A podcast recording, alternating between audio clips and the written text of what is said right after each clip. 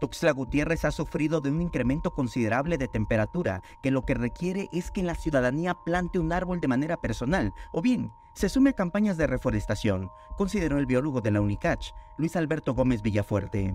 Estamos sufriendo el calor, ¿no te das cuenta? Yo cuando era niño, yo veía Tesla como un chiva que no sé si fue de acuerdo, no había tanto calor. Yo, yo pienso que sí se tiene que regresar tienen hábitat natural. Si es posible, eh, plantar un árbol, ¿no? Aunque a veces casi a veces no lo hacemos. Y más que nada participar en campañas de, de reforestación, ¿no? Y ojalá hubiera más. El biólogo indicó que la necesidad de que se extienda la masa forestal va más allá del aspecto climatológico, toda vez que ofrece la generosidad de dar vida.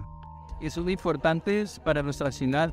Un ejemplo, la capturación de carbono, el oxígeno, que es parte importante habitar de la vida, también es este, la estética de la ciudad es importante.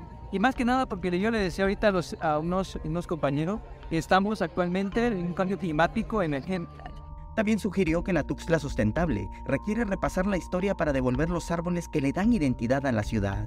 Eh, árboles nativos, tenemos muchos árboles nativos como la primavera, el sospo, el matidisuate, el papel. Entonces también la importancia de, de resaltar esos árboles nativos que, que son parte de nuestra identidad cultural y natural.